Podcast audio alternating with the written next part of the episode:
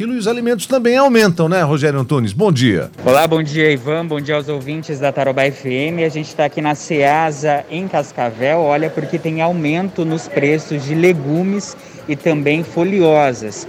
Para você ter uma ideia, Ivan, aumento no tomate só no mês de janeiro em 50%, da batata 100%. Tudo isso em comparativo com janeiro do ano passado.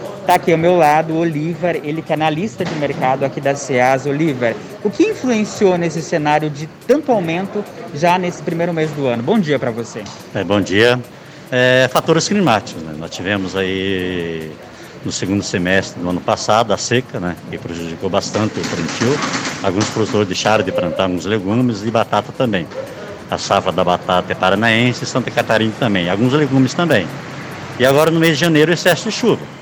Então, quando tem muita chuva, ele afeta bastante a qualidade.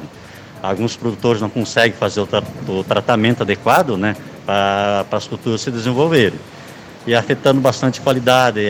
Alguns produtos perderam alguns produtos na roça, então diminui a oferta no mercado. E quando diminui a oferta no mercado, principalmente do tomate e a batata, o aumento é bastante significativo.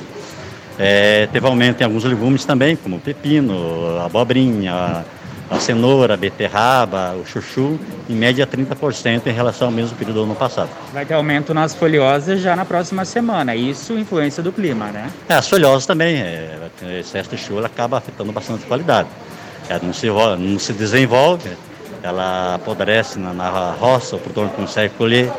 Como na próxima semana é semana de aumento no movimento da rede de mercado, de pagamento de salários, então acredito que na próxima semana deverá ter um aumento aí bastante nas folhosas também. Ok, Oliver, muito obrigado. Bom trabalho para você aqui na Ceasa em Cascavel. Tá vendo uma tendência de aumento aí para os próximos dias, próximas semanas também. De Cascavel, Rogério Antunes para o Jornal Tarobá FM. Obrigado, Rogério. Infelizmente, quanto mais passa o tempo, né, mais espaço há no carrinho do supermercado quando você vai fazer suas compras, né?